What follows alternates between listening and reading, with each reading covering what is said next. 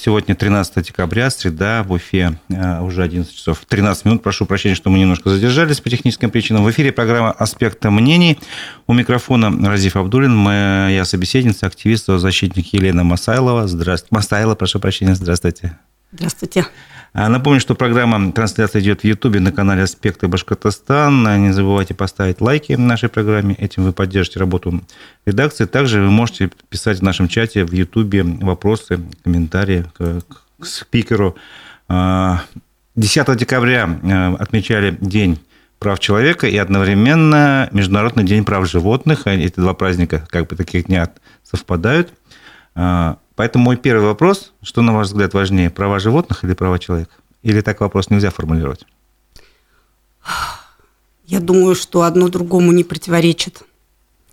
Вот же Махат Маганди, кстати, хорошо сказал, что цивилизованное общество определяется отношением человека к правам а, детей, пожилых и животных. Ну, я так близко к тексту, угу. видимо. Но смысл такой – то есть, если, да, права человека, то есть, если человек, он человек, то он заботится и о детях, и о пожилых, и, конечно же, о животных, которые живут рядом с нами, и частенько это члены семьи. Ну, ведь знаете, этот вопрос на самом деле звучит часто именно так во время вот, э, обсуждения разных ситуаций. Например, вспомним, давайте, э, деревню Сафара, Членский район, э, апрель 21 года, там собака напала на четырехлетнего, если не ошибаюсь, малыша. В результате он погиб, и, собственно говоря, тогда дали полтора года условно главе сельсовета. Тогда, наверное, тоже был такой вопрос. Что важнее, права животных или права людей?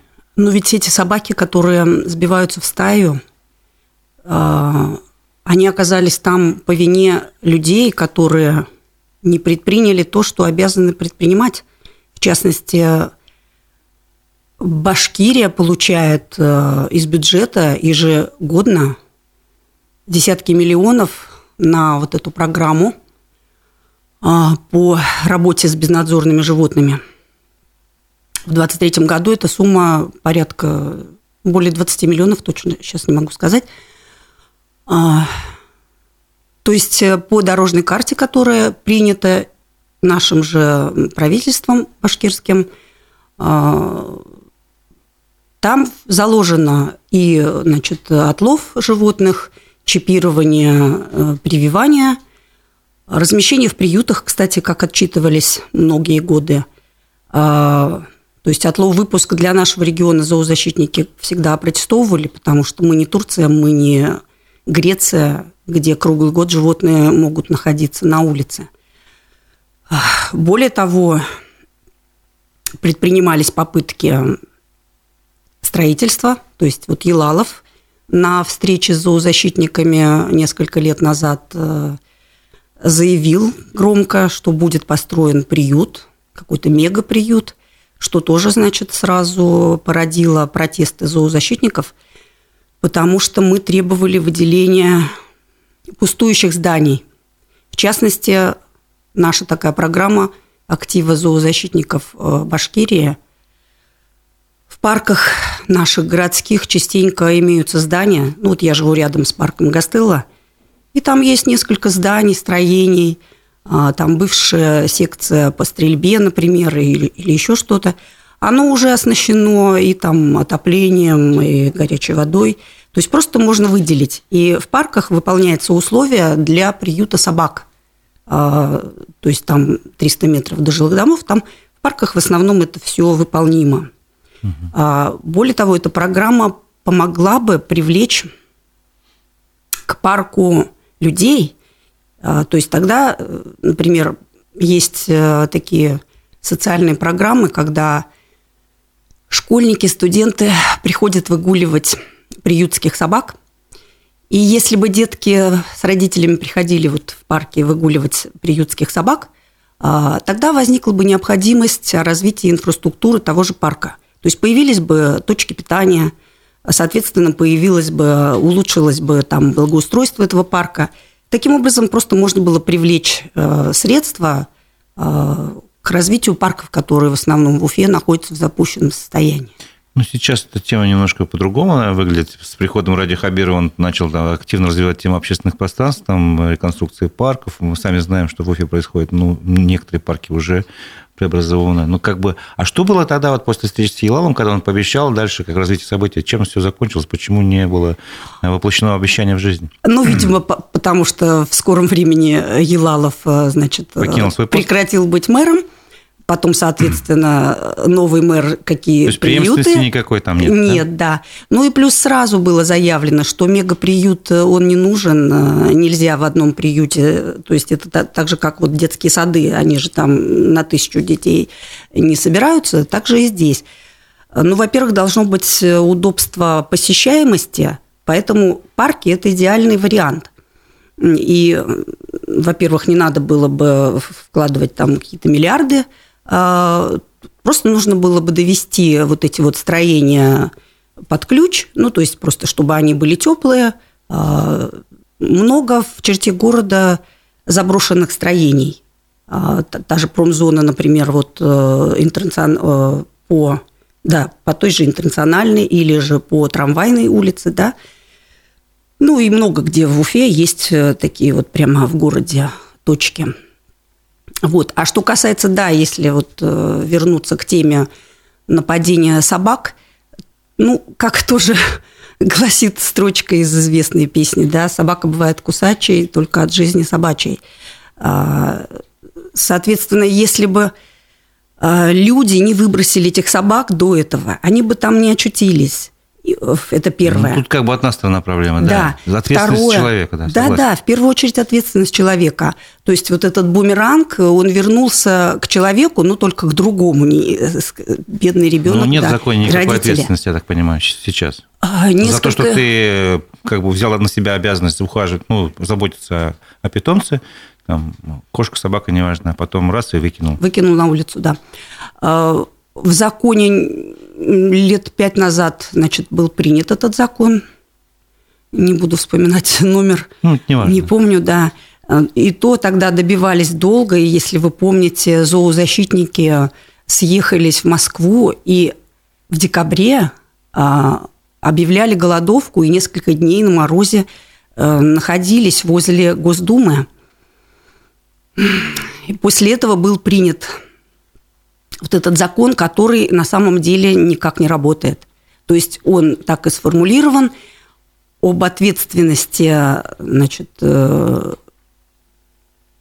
и привлечении, э, значит, к ответ, да, привлечение к ответственности, в том числе уголовной, за жестокое обращение с животными.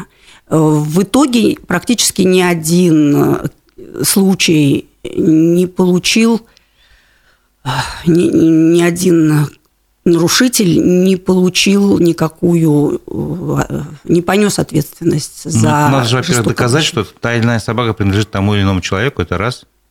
А как это докажешь, если человек, животное, условно говоря, не чипировано, там нет его каких-то отметок, документов? Как, как определить? Нет, ну, Только например... по ошейнику, если случайно ну, она убежала с ошейником, где указано имя владельца.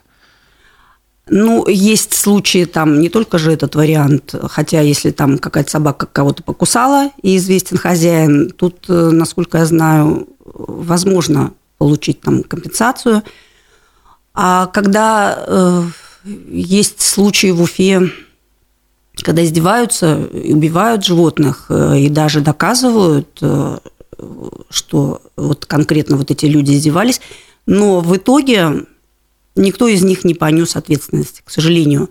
И поэтому нужно пресекать э, причины, э, то есть требовать, то есть закон принят, нужно, вот зоозащитники, к сожалению, в нашем регионе, да, в городе Уфа, к сожалению, все время что-то между собой делят. Выясняют, да. Да. вместо того, чтобы объединиться друг с другом а, для решения вот этой вот э, острой задачи, почему-то распадаются на какие-то ну, для маленькие начала давайте кучки. определим, чтобы было понятно, какую проблему вы считаете самой важной для защиты прав животных и, и как именно ее можно решить. Ну, количество бездомных животных э, в городе. То есть практически в каждом дворе есть э, кошки, там не по одной. Постоянно бегают эти несчастные собаки, которых просто покормить э, кошку или собаку – это не решить проблему. Вот у меня с каждым наступлением холодом, холодов количество кошек дома э, увеличивается. Вот у меня, например, летом было... В смысле, у них есть свое там сарафанное радио? Нет, просто когда начинаются холода, я вижу во дворе кошку, я не могу мимо нее а, пройти, понятно. и у меня дома в данный момент 13 э, кошек. Не представляю, как вы живете. Да, нет, мы очень э, замечательно, весело живем. Но вы одна же не можете накормить всех голодных кошек и собак города, согласны? Вы знаете, я сейчас просто, так как зоозащитниками тяжело координироваться, хотя я вот с 17 года провожу периодически круглые столы. Я приглашаю туда журналистов, ветеринаров, э, тех же зоо, зооволонтеров, да, которые себя вот называют защитниками и пытаюсь, давайте мы консолидированно, значит, обратимся к нашему, значит, э, правительству. Вот есть такая мини-программа. При каждом ЖЭО выделить э, помещение, э, куда будет, например, два раза в месяц приезжать ветеринар, который стерилизует. И по вот этим, например, датам два раза в месяц – жители неравнодушные, которые, ну, вот 5%, как вы знаете, активных людей вообще, ну, это те же самые, из тех же 5% активных, э, те же а, люди, которые не могут пройти мимо замерзающего животного. А, и вот эти 5% неравнодушных людей, они бы приносили два раза э, в месяц вот э, на, в этом вот микрорайоне животное на стерилизацию, кошечку и собачку. Эти средства должны, соответственно, работа вот этих э, приезжающих ветеринаров, она должна оплачиваться значит, из бюджета. И, естественно, э, те средства, которые выделяются ежегодно на вот эту программу по э, защите безнадзорных животных и по дорожной карте, как отчитываются, насколько вот мы знаем, когда несколько раз мы приходили на вот эти вот заседания, да, как они, наверное, называются. Ну, на встрече, можно сказать. Да, когда вот, то есть они отчитываются, то есть они типа выполняют вот эту всю да. по дорожной карте. И в зоозащите есть люди, которые юридически очень подкованы, они все это методично собирают, предъявляют и просто демонстрируют несоответствие того, что заявлено, что это выполнено, и что есть в реальности – и я, собирая круглые столы, всегда пыталась, давайте мы консолидированно. Вот программа минимум простецкая, вот эти вот выделения. То есть это должен быть шаг от власти. А, и я знаю, что половина начальников ЖЭКов, ну, видимо, они вот э, принадлежат, кто вот э, тоже неравнодушен к тем же, имея дома собаку или кошку, они соглашаются, потому что те, с кем я общаюсь, вот, э, знакомыми из зоозащиты, они говорят, что в нашем ЖЭКе, например, э, потребовали продухи в, подъe... в подвалы открыть, то есть по нормам, вот в частности, вот этот же принятый э, несколько лет назад закон, он в том числе регламентирует, что нельзя все продухи наглухо закрывать. Ну, сейчас закрывают нас, насколько я понимаю, во многих домах, э, и, условно говоря, кошки теперь не живут в этих подвальчиках, там, условно говоря, и из-за этого другая проблема. Стало больше мышей грызунов. Да, конечно. А, опять-таки ж все на местах решается, и те э, знакомые мои, значит, зооволонтеры, да, скажем так, неравнодушные люди, они просто приходят в свой ЖЭК, и говорят, вот указ правительства, закон даже, 245 а, что ли он э, вроде как, а, вот один из продухов, как минимум, в доме, ну, должен там регламентируется от площади подвала, да, должен быть открыт, там даже регламентировано отверстие, там что-то 15 на 15 сантиметров, что ли, чтобы кошка пролезла, ну, видимо, чтобы собака не пролезла. Вот, да, и даже в законе указано про ситуацию с грызунами. То есть это решаемо, где-то перегибается и закрывается все. Э, люди неравнодушные приходят в свой конкретный ЖЭК и объясняют, что а давайте вот вы вот здесь у нас подвал, и два люка, например, в нашем двухподъездном доме с обеих сторон дома, вы э, просто откроете, как полагается по закону. И это всегда выполняется. Угу. Ну, то есть есть определенные То есть нормы? это решаемо, да. Вот и второй пункт, вот, то есть первый пункт выделения при ЖЭКах э, помещений для, э, для стерилизации там площадь не должна, это не приют при ЖЭКе, да, это просто выделение помещения, тем более он может быть не при ЖЭКе, а просто там где-то пустующее помещение имеется, которое, где есть горячая вода, отопление, то есть теплое помещение с водой горячей. Ну, тут здесь с вами наверняка поспорят те, кто скажет, извините, вот, например, была новость недавно, э, Уфа выделила 47 миллионов, если не ошибаюсь, на то, чтобы конкретная компания, которая выиграла конкурс там, по отлову, обращению с животными, mm-hmm. она как раз все эти функции выполняла. То есть стерилизовал в том числе. То есть зачем дважды платить за одно и то же? А вот как раз здесь нужно э, сделать э, по схеме, то есть одно другому не противоречит. Пожалуйста, это структура, которая получит вот эти 47 миллионов на 2024 год, э, они занимаются отловом, и это просто в помощь им же потому что Уфа город миллионный, Башкирия, сколько у нас там, 7 миллионов, да, где-то. А, просто выделяются помещения, и это облегчает работу тем же структурам. И по европейскому опыту, когда вот начали а, по вот этой схеме отлов, стерилизация, а, что там еще, да? И возврат. Возврат, да. Отлов, стерилизация, вакцинация, возврат. Вот да, я да, специально да. для себя выписал Тут этот точно, принцип. ОСВВ, да. Э, единственное, что если там в Чехии, например, можно выпустить, э, ну, хотя бы там не минус 30 зимой, да, э, вот. А здесь все-таки это бесчеловечно выпускать животное. Оно должно находиться в приютах, в тех же самых, например, парках. А, и при активной программе, когда вот привлечение школьников, студентов, которые выгуливают этих собак, так же, как с, так же, как с кошками происходит. Водички попить. Да. По многолетнему опыту, когда, значит, забирают э, кошку и размещают там, например, в подъезде, как у нас вот сейчас одна кошечка в подъезде находится, а, те, которые ухаживают за ней, за, ней, за, животными этими, а, они же потом или забирают, или пристраивают. То есть это все проект такой на несколько лет. И вот э, конкретно в Чехии, когда начали в 80-х годах, в 80-х годах, да, то есть практически 40 лет назад, у них через, э, буквально через 5 лет э, прекратилась вот эта картина, исчезли без, вот эти Бездомные. безнадзорные животные в цивилизованных странах. Потому что если животное значит, стерилизовано, да, та же кошечка, которая через год своего возраста уже может приносить потомство. И это головная боль тех же вот неравнодушных людей. Вот как есть же там шутка, там каждые 10 лет количество котов удваивается, да, в квартире у неравнодушных. Ну, по-моему, у меня они, по-моему, утраиваются каждые 10 лет. Вот.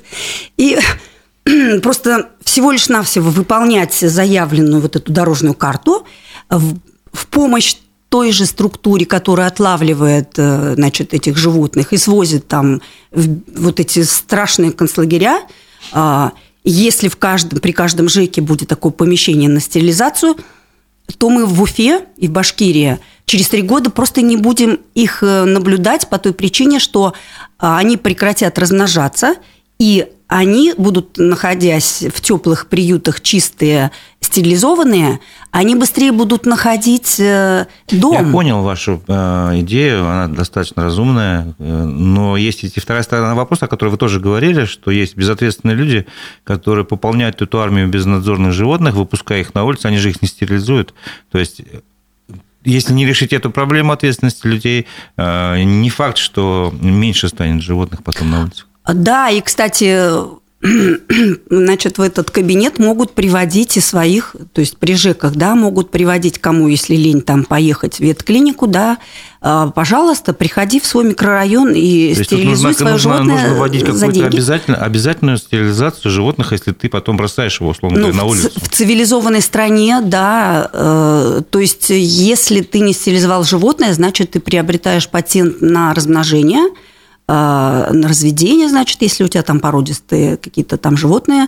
То есть люди в цивилизованных странах платят налог, если, значит, не стерилизуют животное. А так, да, животное должно быть стерилизовано, чипировано, и то есть если оно очутилось вдруг на улице, а, то по чипу это определяется. Федеральные нормы законодательства позволяют все это на уровне регионов, там, городов, э, все это сделать, то есть такие программы принять? Да, всего лишь навсего нужен шаг от власти. Всего лишь навсего это можно решать на местах. В том же Челябинске, например, есть э, прекрасный э, пример, когда неравнодушный человек значит, привлек спонсоров, которые помогли обустроить э, значит, э, пустующее здание, промздание. Он разместил там приют для собак, ну, может быть, еще и кошек. И в итоге он пробил э, в своем значит, правительстве Челябинской области свой приют, для него пробил как субподряд, если я правильно выражаюсь юридически. То есть он получает из вот этих выделяемых из бюджета средств на вот этот регион, на эту программу, он получает как участник вот э, э, этой же цепочки, которые выполняют вот эту вот э, всю значит, работу, цепочку да. работ, да. То есть он получает средства из бюджета за то, что у него работают сотрудники, ветеринары приезжают, вакцинируют, стерилизуют, значит, кто-то там их кормит. Вот по этой схеме есть такое в Подмосковье. Там разрешено, например, там выделяют помещение в подвале, а, которое, значит, в, в, теплом состоянии находится, и точно так же они получают э, из вот этих средств на программу по безнадзорным животным, то есть всего лишь навсего. И если э, зоозащитники Уфы и Башкирии объединятся, а, то этот контроль за вот этими выделяемыми э, себе же средствами, да, а, то есть нужен контроль, да, там, где контроль, там уже сложнее там что-то, э, приписки какие-то выполнять. Я считаю, нам, зоозащитникам Башкирии, нужно объединиться, чтобы требовать э, выделения. Потому что вот у меня дома 13 да, кошек у нас с сестрой.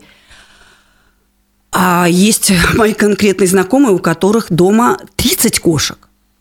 Mm. Помимо кошек, у них там, например, еще там три собаки. Вот, вот это я уже э, при всей моей любви к собакам, я не могу взять собаку в квартиру.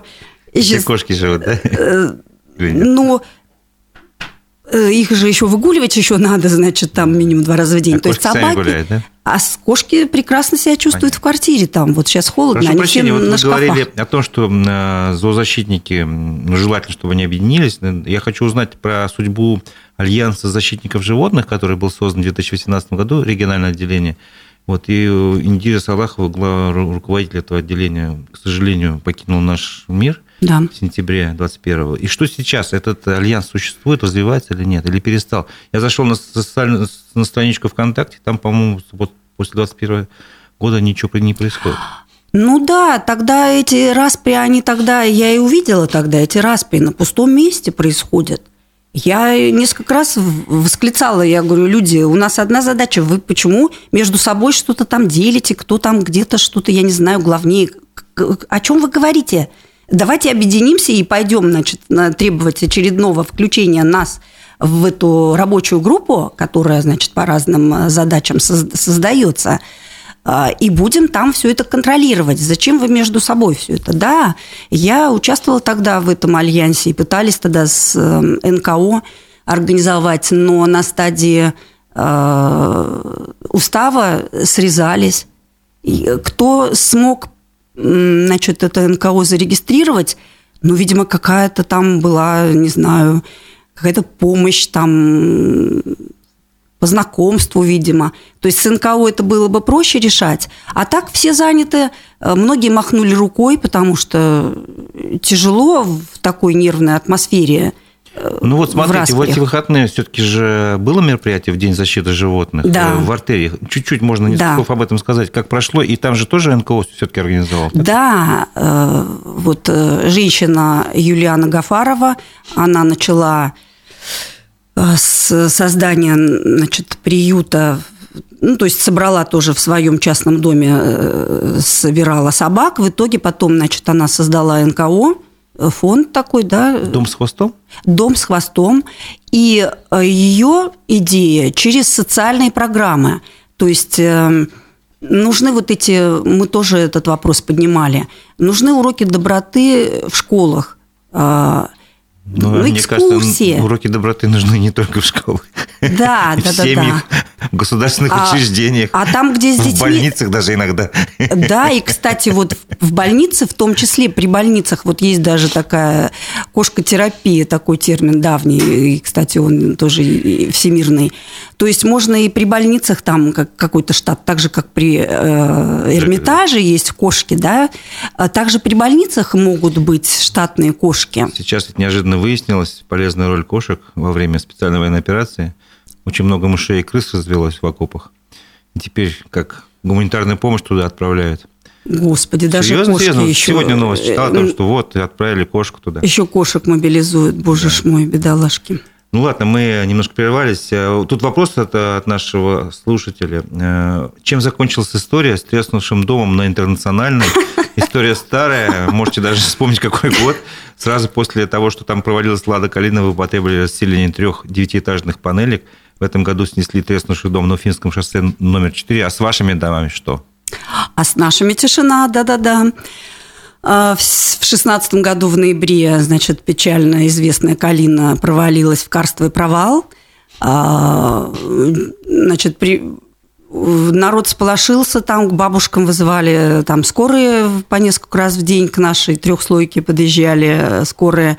И Получив, получив какие-то отписки бездушные, издевательские, я пригласила журналистов, э, и мы, э, инициативная группа, значит, там бабушки неравнодушные, мы решили, что мы соберемся у, у, у этого нашего подъезда, у этого дома, где значит, э, этот провал случился буквально в 7 метрах, кстати. И все наши три дома, они в трещинах. И панельные дома – это же карточный домик. И ну, единственное, чего в итоге мы добились, это э, ремонта подвала, то есть конструкции, где, э, то, есть, то есть там залита монолитная плита. Э, но я, как архитектор и человек, понимающий в конструкциях, залив э, плиту монолитную по площади дома всего лишь навсего, если трещина будет за пределом значит, площади дома, то будет такой крутящий момент, да, угу. и, соответственно, э, это не спасет. Хоть вокруг там дома и залитые вот эти очаги э, усиленно цементом, но трещины у нас прогрессируют. Мы ничего, к сожалению, не добились. Более того, с нашего дома 193, интернациональный 193, с 1984 года он был признан аварийным.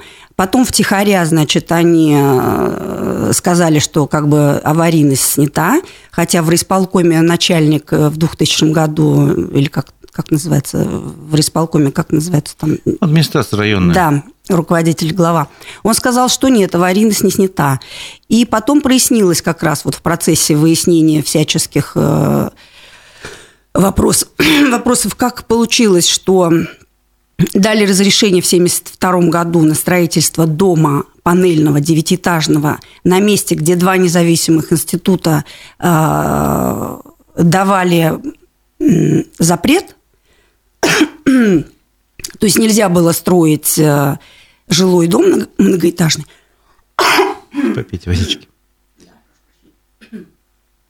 Потому что в этом месте, как потом нам сказали после первого провала 1984 года, что на этом месте было озеро по названию в народе Перчатка, и люди, которые на Вологодской в частном секторе живут, они рассказывали, как они там купались.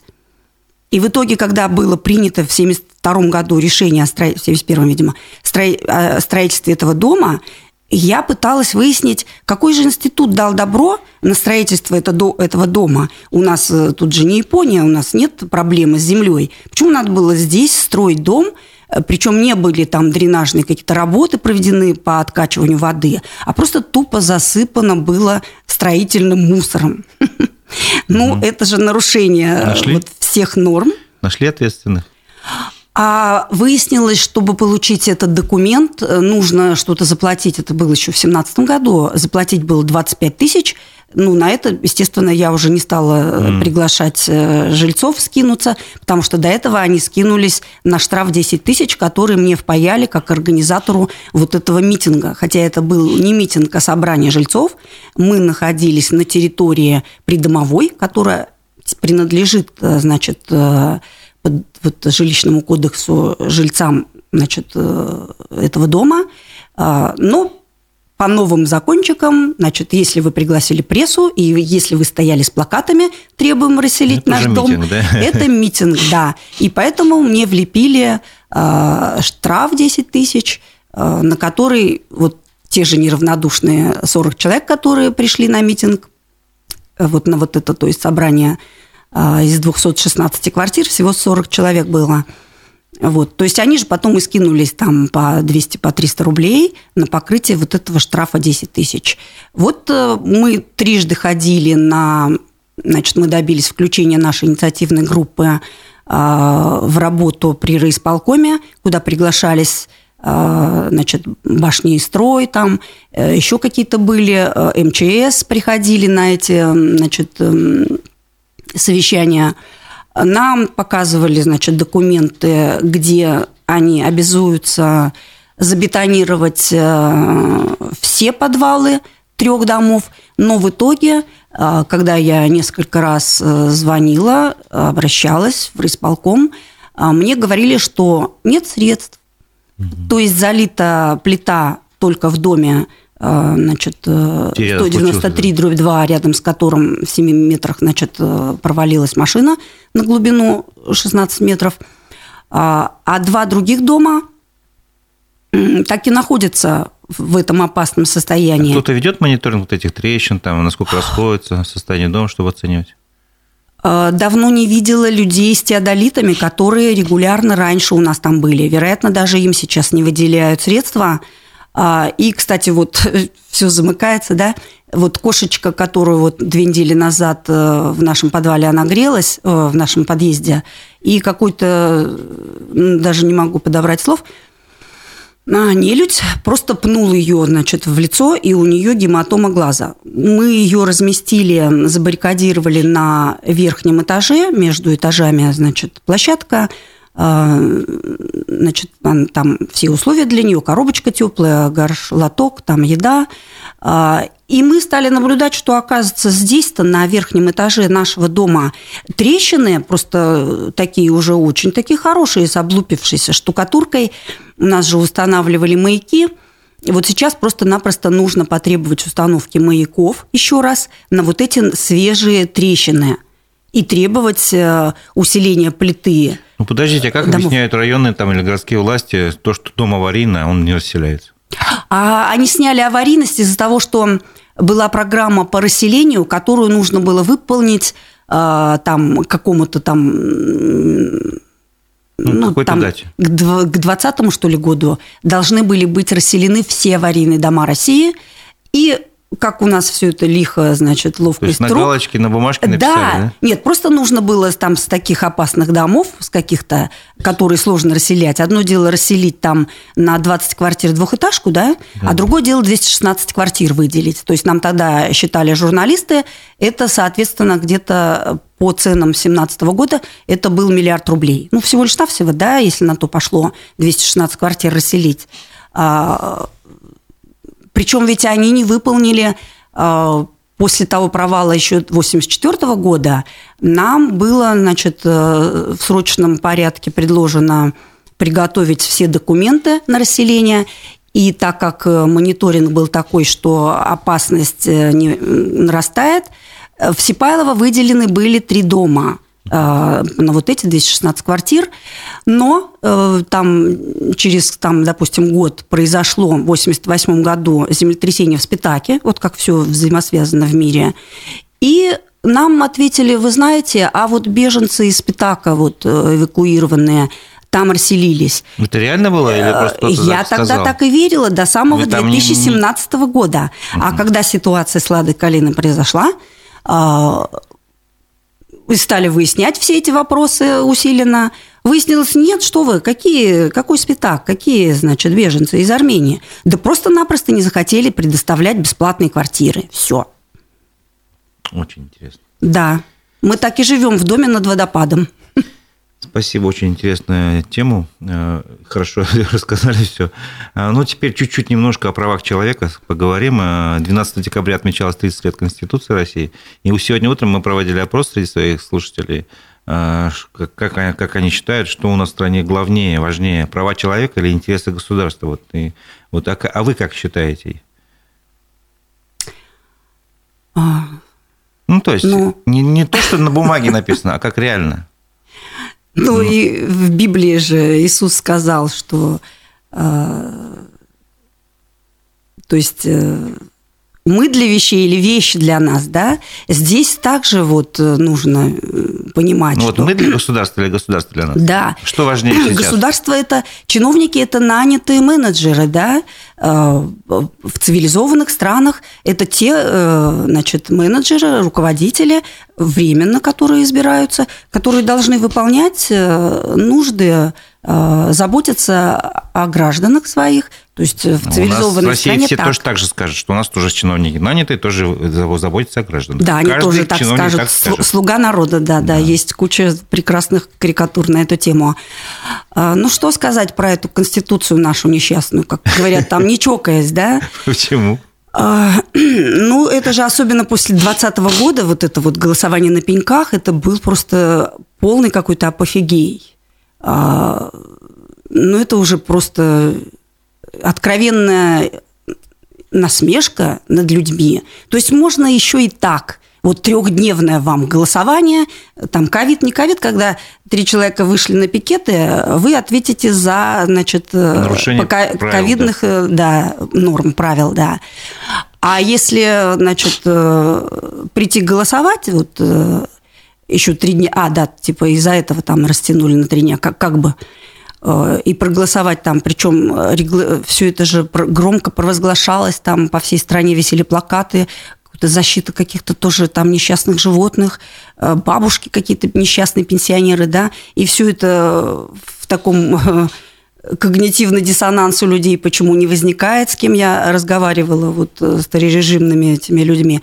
Я говорю, вы что, не понимаете, вот у вас же уже пенсии вам на 5 лет, у вас их украли просто-напросто. Куда вы идете голосовать, опускать, там, не знаю, за пирожками по привычке вы пойдете на этот участок, что ли?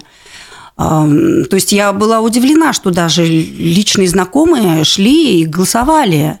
Э, я пришла на вот это голосование в свою родную 72-ю школу, значит, э, бывшую, которую отобрали под бухгалтерию почему-то. И я спросила у этих учителей, вы, говорю, понимаете, что вы будете нести ответственность? Э, вы же все там прописаны, уже там, кто в комиссии находится. Вы же понимаете, что это фикция. Ну, они такие с печальными лицами на меня посмотрели – на этом бюллетене я написала, что... Не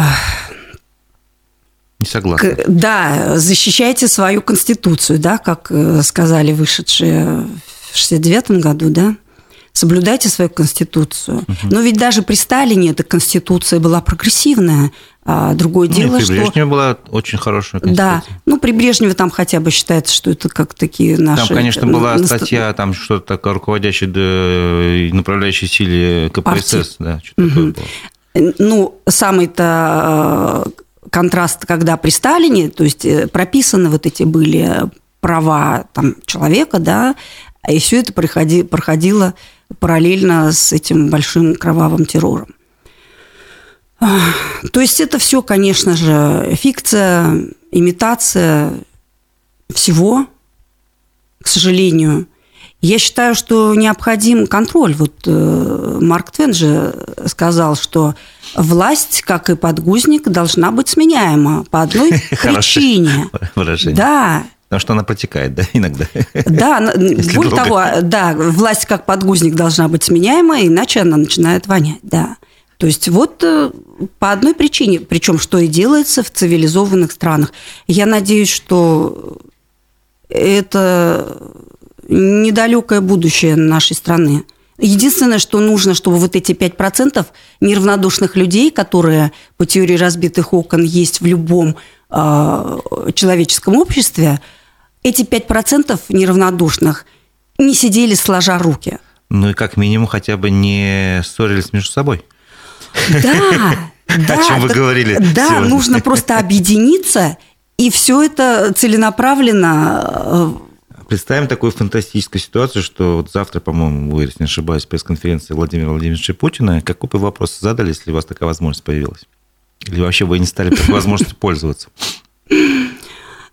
Ну, если это только в таком каком-то теоретическом Чисто варианте конечно. рассмотреть, э, ну, я бы в первую очередь хотела бы показать э, выступление самого Владимира Владимировича Путина, которое он делал в начале своего срока.